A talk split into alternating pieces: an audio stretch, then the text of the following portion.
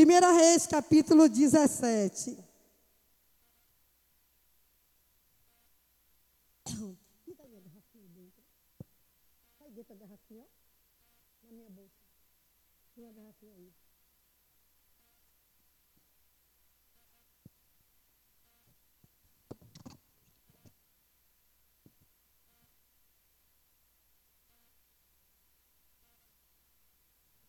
Encontraram? Já está no telão, que maravilha. Então eu vou ler pelo telão. Então Elias, o tesbita, dos moradores de Gileade, disse a Acabe: Tão certo como vive o Senhor, Deus de Israel, perante cuja face estou, nem orvalho, nem chuva haverá nestes anos, segundo a minha palavra. Aleluia. Cadê? Eu vou ler por aqui. Passou? Dois. Veio a palavra do Senhor dizendo para Elias: Retira-te daqui, vai para o lado oriental e esconde-te junto à torrente de Querite fronteira ao Jordão, beberás da torrente, e ordenei aos corvos que ali mesmo te sustentem. Foi, pois, e fez segundo a palavra do Senhor. Retirou-se e habitou junto à torrente de Querite, fronteira ao Jordão. Os corvos lhe traziam pela manhã pão e carne, como também pão e carne ao anoitecer, e bebia da torrente. Mas, passados dias, a torrente secou, porque não chovia sobre a terra. Passados dias, a torrente secou, porque não chovia sobre a terra. Vocês viram no início da leitura que Acabe, que Elias, o profeta do Senhor, foi se encontrar com Acabe. Acabe era o rei de Israel. Então ele vai lá e entrega uma profecia. Ele fala: Olha, durante, segundo a minha palavra, por este tempo, por três anos, não vai chover sobre a terra. Nem orvalho e nem chuva vai cair. Segundo a minha palavra. Olha a ousadia do profeta. Para os nossos amigos que não conhecem bem da palavra, podia pensar assim: por que, que ele vai lá e diz essa coisa para o rei? Que não vai chover durante, durante três anos. Somente com a palavra dele a chuva vai voltar. O que vai acontecer nesses três anos de estiagem, de seca? É claro que vai morrer o gado. É claro que as pessoas vão ficar famintas, pessoas morrerão de fome. Como que se sustenta um país em que a agricultura, em que a pecuária vai ser dizimada? Esse profeta está louco. E inocentes vão morrer. Ainda que o castigo fosse só para o rei, mas e os inocentes?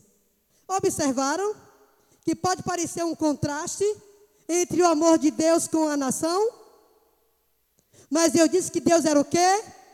Deus é o quê? Pai.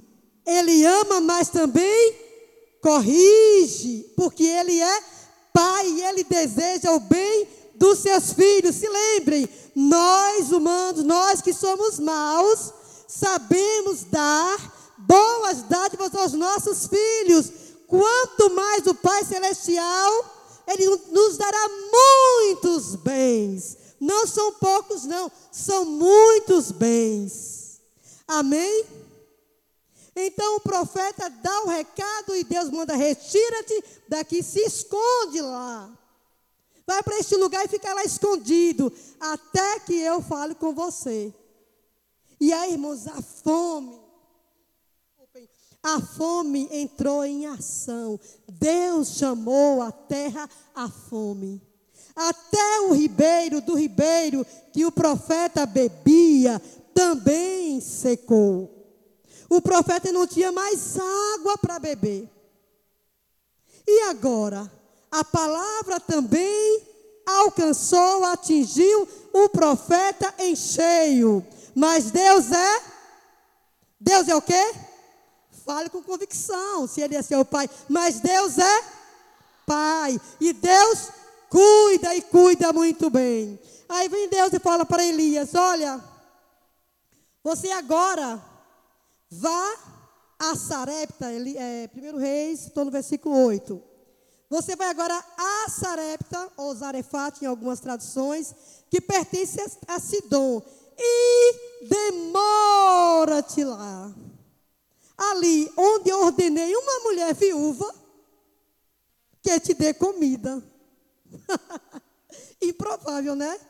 A fome assolando a nação e Deus manda o profeta para a casa de uma viúva para sustentar o profeta até demora-te lá. Não era refeição de quem chegou agora, tome aqui o almoço e vai embora, não. Demora-te lá. Olha que ele falou três anos. O ribeiro seca e Deus manda ele para lá. Olha o cuidado de Deus. E ele encontra com essa viúva, eu não vou ler o texto, mas vou somente citar. Ele encontra essa pobre viúva catando uns poucos gravetos para fazer a última refeição. Aí quando o profeta chega, diz assim: Olha, é, faz um bolo para mim e me dê água. E faz um bolo para mim. Aí ela fala assim: Meu senhor, a tua serva não tem, senão um pouco de farinha e um pouco de azeite. Vou fazer um bolo para que coma eu e o meu filho e então morramos. A última refeição. Ela estava contando com a morte. Ela perdeu a esperança. Ela não tinha quem recorrer ela estava vivendo uma escassez. A morte era iminente. Não era mais nem surpresa. Ela só estava aguardando. Vou fazer o último bolo. Eu e meu filho vamos comer e morrer. Mas Deus é o quê? Deus é? Aleluia. Ele cuida. E ali o profeta diz assim: Olha, faz um bolo e dá primeiro para mim porque assim diz o Senhor. E Deus está dizendo também para você: assim diz o Senhor.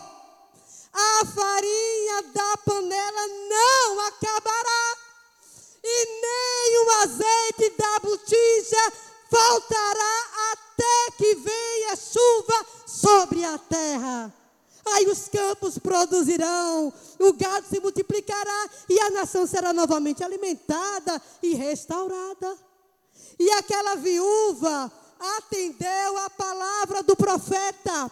Ela fez o bolo, dividiu, deu para o profeta, e até segunda ordem, até que os céus fossem abertos, não faltou comida e não faltou bebida, não faltou também água.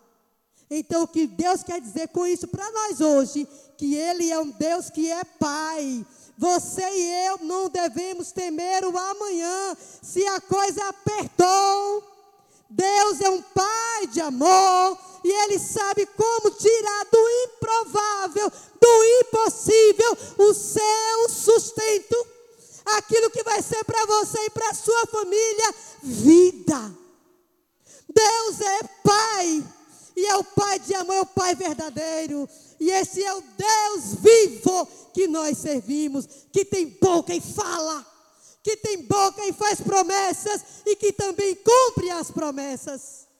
Está aqui o profeta hospedado na casa de uma viúva com um filho.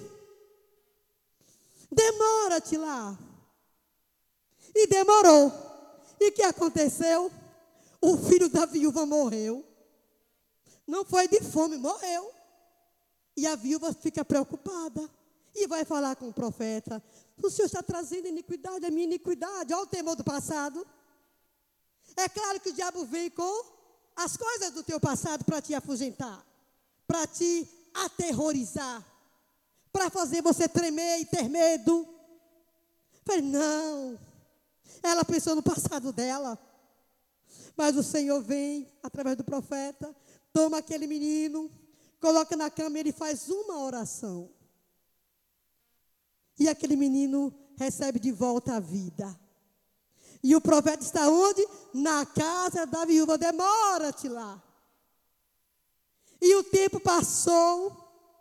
E você pode perguntar, mas por que causa essas coisas estão acontecendo? Porque Israel passou essa fome? Porque Deus entrou com essa seca, com a estiagem, com a escassez? Quando inocentes também vão morrer, vão passar por dificuldades e problemas. Eu não vi um relato que ninguém morreu, mas que as coisas ficaram escassas. Deus tem a capacidade de guardar você na escassez e você não vai morrer e nem a sua família. Porque o pão ele abençoa e ele multiplica. Daquela viúva multiplicou. E sustentou ela, o filho e o profeta. Mas eu vou dizer para vocês qual foi a causa de Deus entrar com providência naquela, naquela nação. Essa situação nada mais é de que um chamado ao arrependimento. Olha o que vai acontecer. Nação de Israel tem Deus por único Deus verdadeiro. Mas as alianças, as alianças pela desobediência foram feitas por reis. E olha aqui o motivo de Deus chamar Israel a atenção. Capítulo 16, versículo 29. Acabe esse rei, filho de Onri, começou a reinar sobre Israel no trigésimo ano do rei Asa, rei de Judá. Reinou Acabe, filho de Onri, sobre Israel em Samaria 22 anos. Fez Acabe, filho de Onri, o que era mal perante o Senhor, mais do que todos os que foram antes dele, os reis atrás.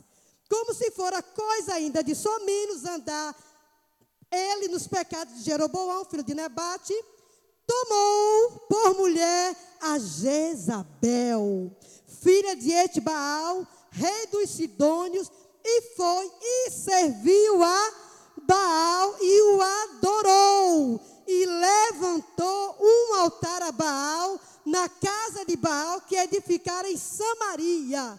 Também fez um poste ídolo, de maneira que cometeu mais abominações para irritar ao Senhor Deus de Israel do que todos os reis de Israel que foram antes dele.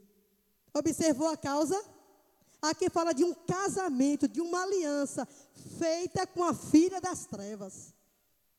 Essa mulher Jezabel, ela é tão miserável que até hoje, no, na, até em Apocalipse, Deus faz referência a ela.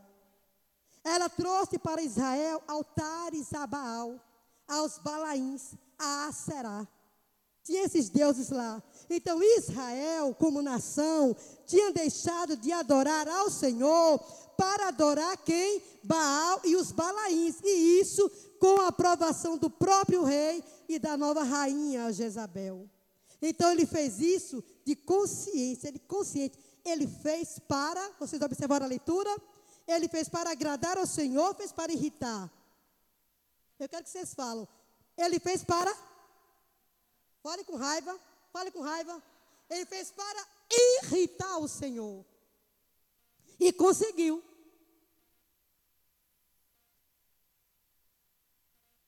Esse foi o motivo de Deus chamar a, a fome, a seca, a crise, a nação de Israel.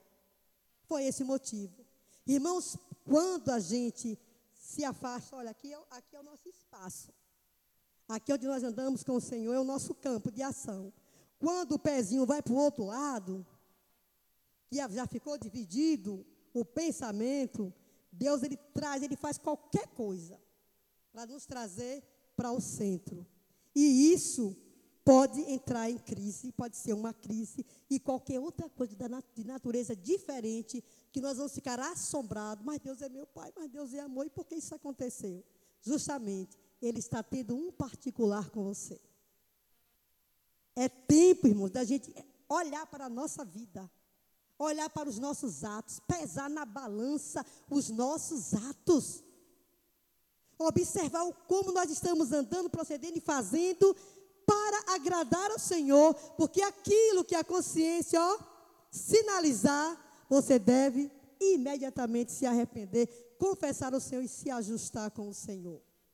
Aqui está uma nação pagando por causa de um rei ímpio, que de caso pensado fez para irritar ao Senhor. Imagine uma cidade, uma nação, com a, a pecuária escassa, com a agricultura escassa, os rios secando. Até o do profeta secou. Água é sobrevivência.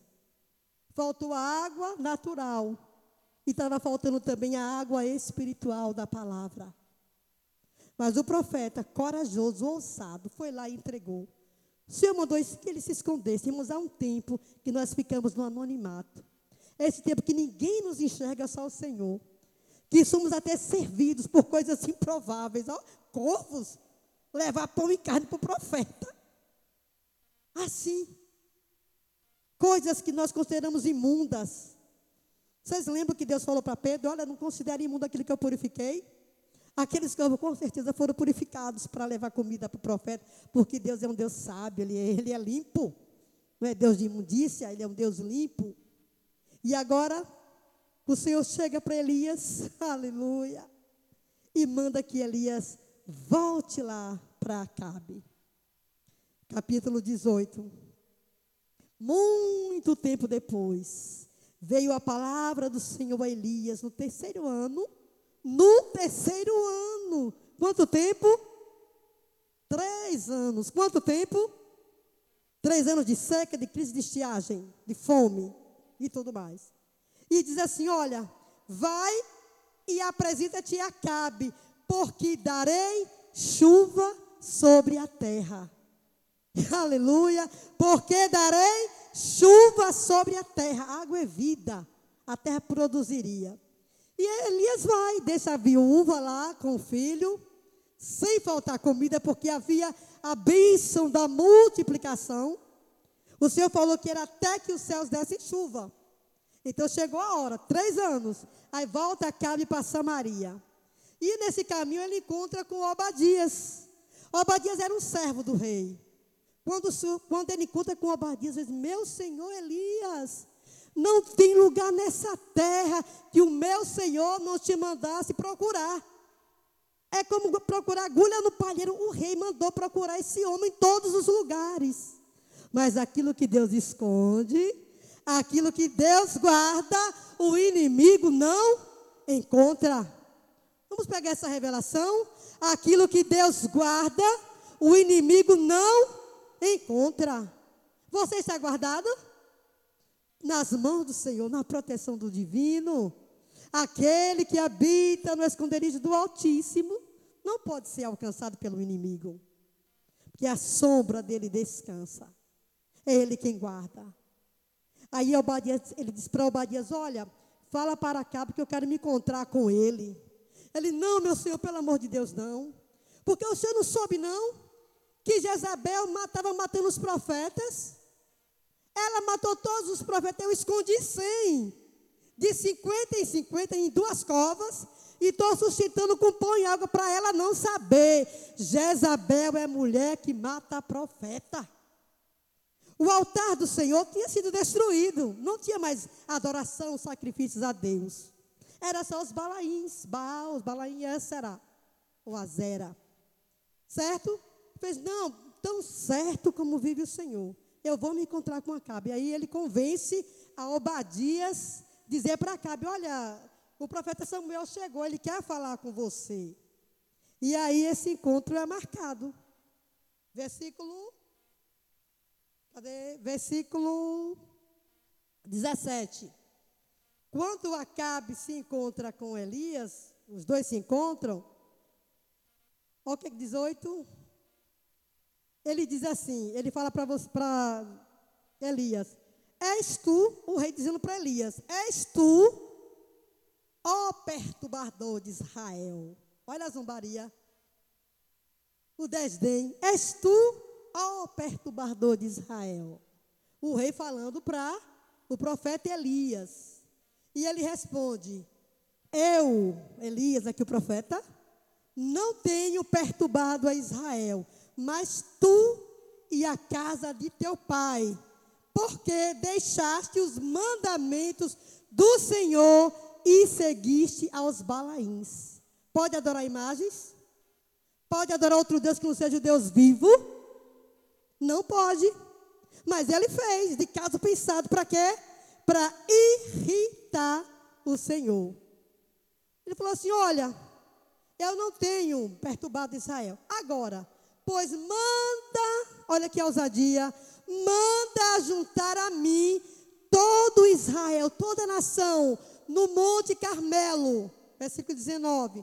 Como também os 450 profetas de Baal e os 400 profetas do poste ídolo que comem na mesa de Jezabel, ou seja, o Azerá, outra divindade deles. Manda juntar. Então aqui estava, ele mandou chamar a nação de Israel, os adoradores de Deus, e os profetas de Baal, 450 com mais 400, 850 profetas de Baal, com a Será. Junto ali no Carmelo. E eles vão para o Carmelo. Então enviou Acabe, mandou os mensageiros, e só que todo mundo se reuniu. Aí ele falou assim: Olha, como os profetas de Baal são muitos, que se façam dois altares. Aí vem agora os bezerros, partam, coloquem no meio, né? Partido ao meio, e eles façam o primeiro sacrifício a Baal, porque eles eram maioria. De 900 profetas, né, 850 profetas, e só tinha Elias. Então aquele altar foi erguido, colocado o bezerro no meio, partido no meio, para fazer adoração. Aqui você pode continuar lendo em casa, certo? Se você quiser conhecer toda a história. Então eles começam a, ó oh, Baal, vem Baal, porque o desafio era esse. Quando eles falaram dos dois altares, o povo ficou em silêncio. Ninguém falava nada. Aí Elias diz assim: Olha, vamos fazer o seguinte. O Deus, o Deus que responder com fogo, este é o verdadeiro Deus. Aleluia. Este é o verdadeiro. Gente, este é o verdadeiro. Vamos botar isso para cima. Estamos falando de um Deus vivo e não de Baal. E aí o povo, boa é esta palavra. O povo respondeu agora saiu do silêncio e todo mundo gritou: Boa é esta palavra. E aí começou a adoração, começou o sacrifício, começou o clamor: Ah, Baal, vem Baal, ah, Baal, vem Baal. E nada acontecia. Eles adoravam Baal com lancetas, nos chicotes se cortavam, se batendo, e o sangue descendo, o sangue descendo, e eles se batiam, e Baal não respondeu. Baal não respondia. Aí chegou a hora da oferta de manjares. Aí agora o profeta entra. Aleluia. O profeta entra e diz assim: Olha, com aquelas pedras edificou o altar ao Senhor. Depois fez um rego ao redor do altar, fez um rego, Elias fez um rego. Encheu, ó, encheu de água molhou aquele holocausto, molhou com água, encheu o rego do altar de água com quatro cântaros, derramou sobre o holocausto, fez segunda vez e disse mais: fazei terceira vez e fizeram terceira vez, de maneira que a água corria. Olha a diferença ao redor do altar e o sacrifício, o bezerro estava molhado também. Então passou o tempo dos profetas de Baal agora Elias. Olha o que, é que ele diz aqui. Aleluia. Que Elias reparou o altar do Senhor que estava quebrado.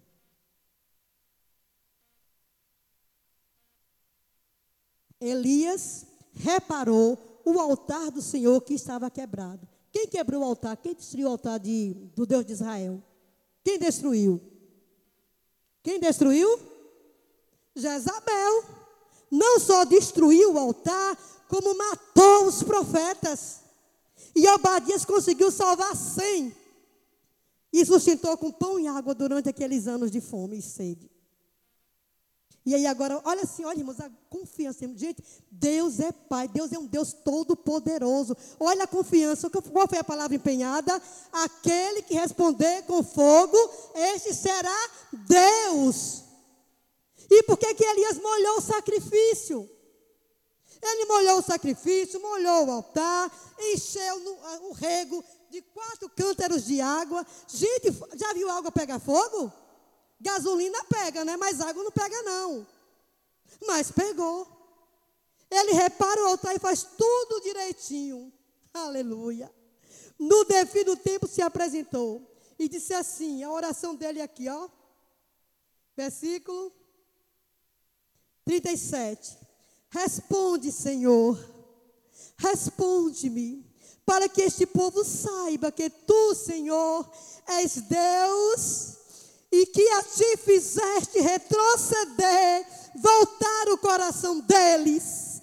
Então caiu o fogo do Senhor, consumiu o holocausto, a lenha, as pedras e a terra, e ainda lambeu a água que estava no rego.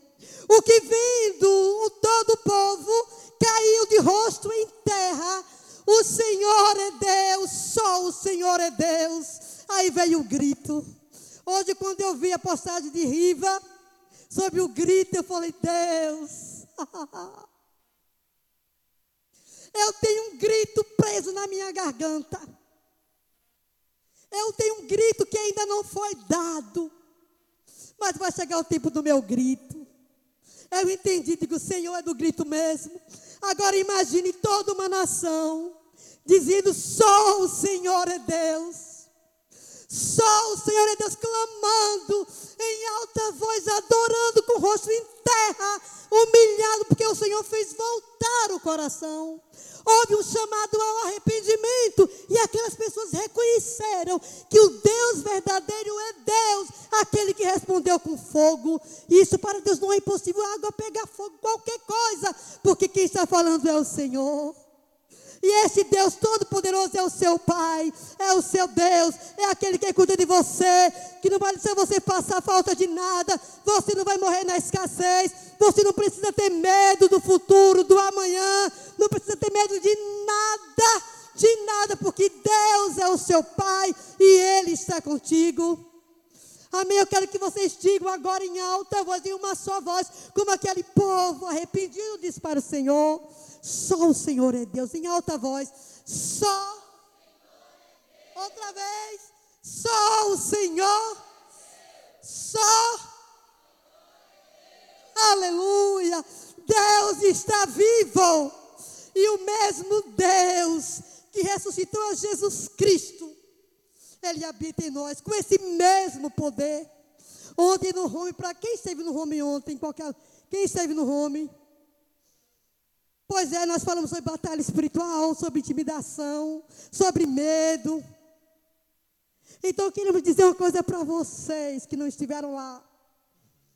Que quando começar a sentir desconforto, pavor, medo do amanhã, medo do salário não dar conta do mês, qualquer que for o medo, você vai abrir a sua boca e vai dizer que o Deus provedor, o Jeová Jireh é o seu Deus e é o seu Pai.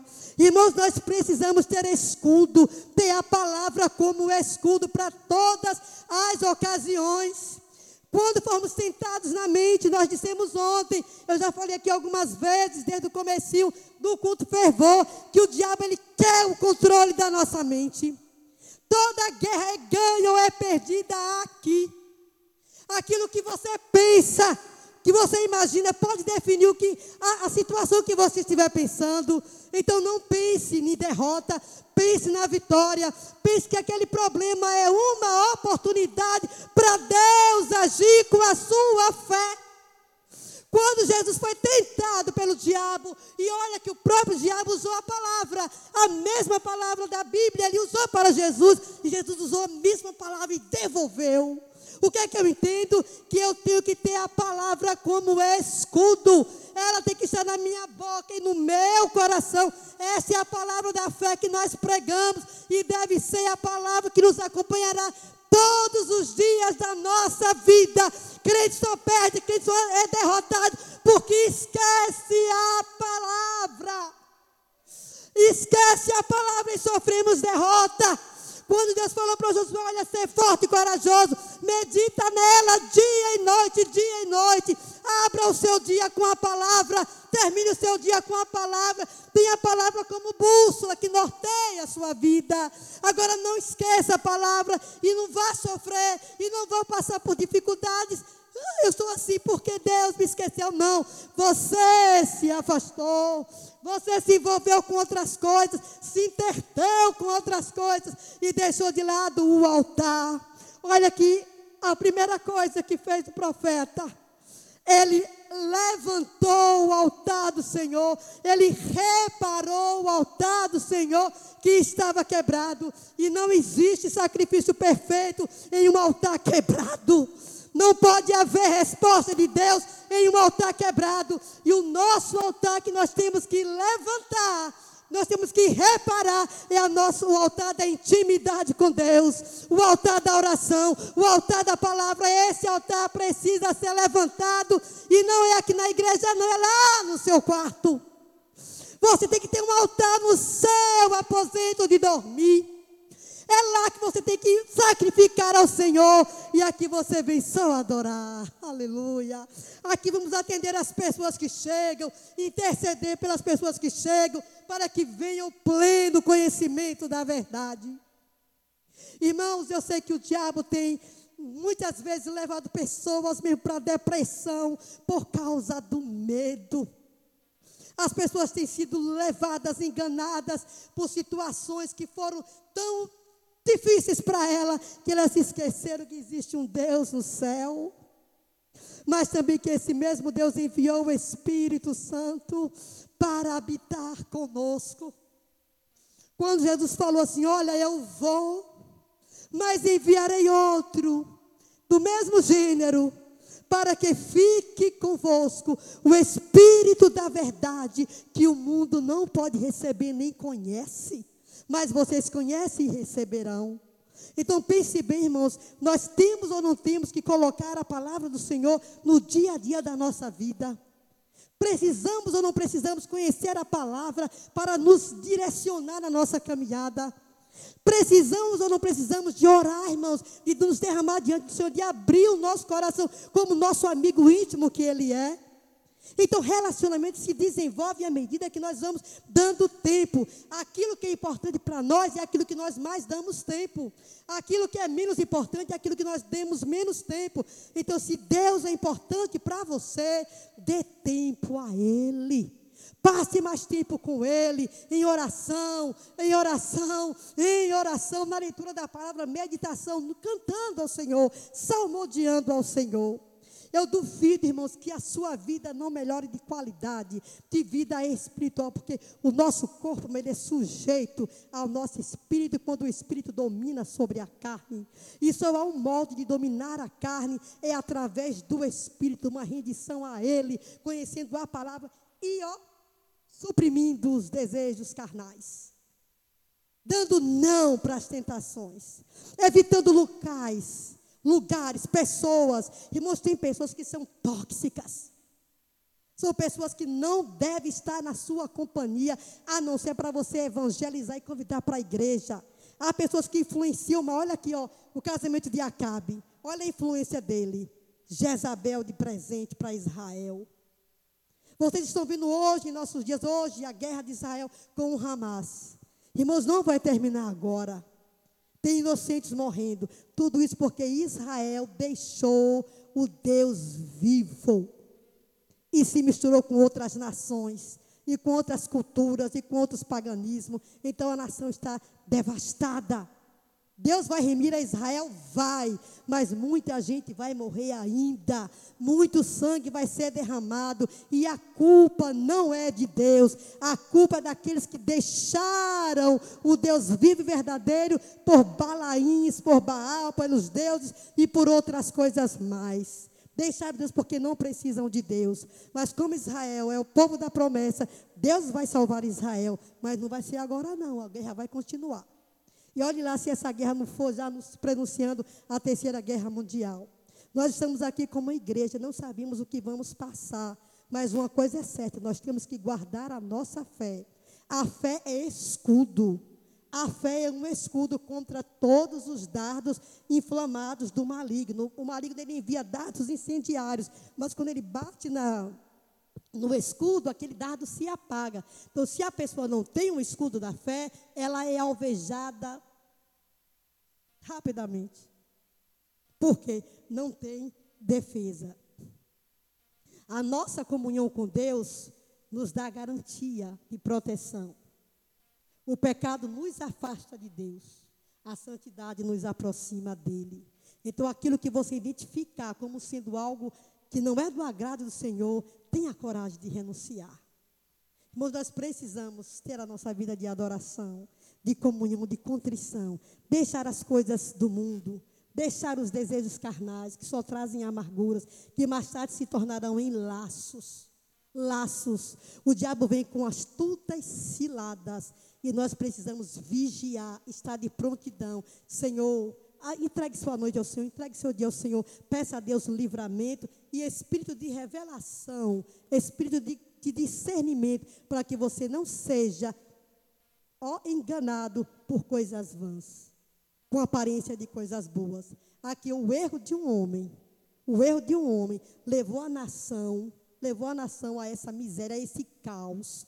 É o que está acontecendo também com Israel hoje. Se você for ler os, é, os reis, o livro de reis, de crônicas, você vai ver que só tem mesmo é castigo, arrependimento, bênção, castigo, arrependimento, bênção, porque as pessoas vacilam demais. E não é mais tempo de vacilar, não é mais tempo de estar olhando, estar cocheando entre dois pensamentos. Se Deus é Deus, siga o Senhor. Se não é, fazer o quê? Mas Deus quer que todos venham ao pleno arrependimento ao pleno conhecimento da sua graça e possam desfrutar de um Deus verdadeiro. Amém? Receberam da palavra? Quem é Deus? Só o Senhor? Vamos ficar de pé, nós vamos agora fazer um louvor aqui a Deus. Aleluia. Deixe as Bíblias no banco, deixe essas mãos livres. Quem tem alguma preocupação com amanhã? Não precisa dizer o que é que é, não. Alguma preocupação que está te incomodando para amanhã? Alguma preocupação para amanhã? Quem tem? Ô, oh, Glória, ninguém tem preocupação? Ah, sim, entenderam? Então entregue ao Senhor tudo. Vamos cantar é, o Jeová Jireh, viu aquele? Cadê a menina? Cadê o pessoal do louvor? Antes do louvor, eu esqueci de perguntar. Tem visitantes em nosso meio pela primeira vez, gente? Eu esqueci de perguntar. Tem visitantes? Oi? Um visitante mais um. Tem mais alguém? Dois. São amigos de alguém da igreja? Dá um abraço quem estiver mais próximo. Dá um abraço nesses, nesses visitantes. Abraça os visitantes aí, gente. Diga que eles são bem-vindos em nome de Jesus. Volte sempre. E se gostar, fique com a gente, tá bom? Tá certo? Sejam muito bem-vindos. Olha outra coisa, antes de nós terminarmos aqui, nós vamos fazer um convite. Se Deus fosse olhar só por isso, por causa dele reter uma bênção, se Deus tivesse uma bênção para dar só um culto de oração, muita gente perderia. Mas terça-feira, nós temos aqui um encontro com o Senhor. Terça-feira é o dia, a noite, que nós abrimos o nosso coração para Ele. De cada crente que vir com o seu altar já pronto. Senhor, se você não teve condição, Senhor, me ajuda a reparar o meu altar. A gente vai orar por vocês. Mas terça-feira faça um compromisso. Vitória está na oração. o Emerson, o presbítero Emerson falou que as pessoas estão orando por coisas quando aquilo seria o depois, né? Nós adoramos a Deus recebemos, mas nós estamos pedindo o que nós deveríamos receber só por adoração. Então a preocupação não está sem adorar a Deus, sacrificar ao Senhor. Aí querer as coisas daqui. É necessário, é. Jesus disse que Pai Celestial sabe de todas as coisas que nós precisamos. Nós não precisamos nos preocupar. Pedir você pode. Agora busque primeiro o reino de Deus. Quero dizer aqui para os irmãos, eu não vou pedir a ninguém para chegar na frente. Não quero perguntar o que é que é. Mas toda a sua necessidade. Irmãos, pessoas que têm empresa, têm preocupação com desenvolvimento, com manutenção, com quebrar, né, alguma coisa assim. E quem não tem quer um emprego, e quem tem um emprego quer uma promoção, quer melhora do salário. Porque todo mundo busca alguma coisa para si e para sua família. Isso é perfeitamente normal. Agora, uma coisa é certa: quando Deus se torna um sócio da nossa empresa, o sócio do nosso salário, da nossa renda, de tudo quanto que nós temos, porque foi Ele mesmo que nos deu, as coisas mudam de figura.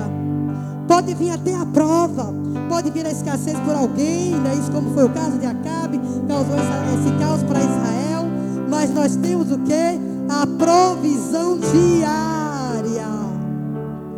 A farinha da panela não se acabará e o azeite da botija não faltará. Isso fala de provisão. Não é que só o profeta ia comer farinha, um bolo de farinha frito no azeite, não. É provisão. Deus tem uma mesa farta para os seus filhos. Filho de Deus come na mesa e come bem.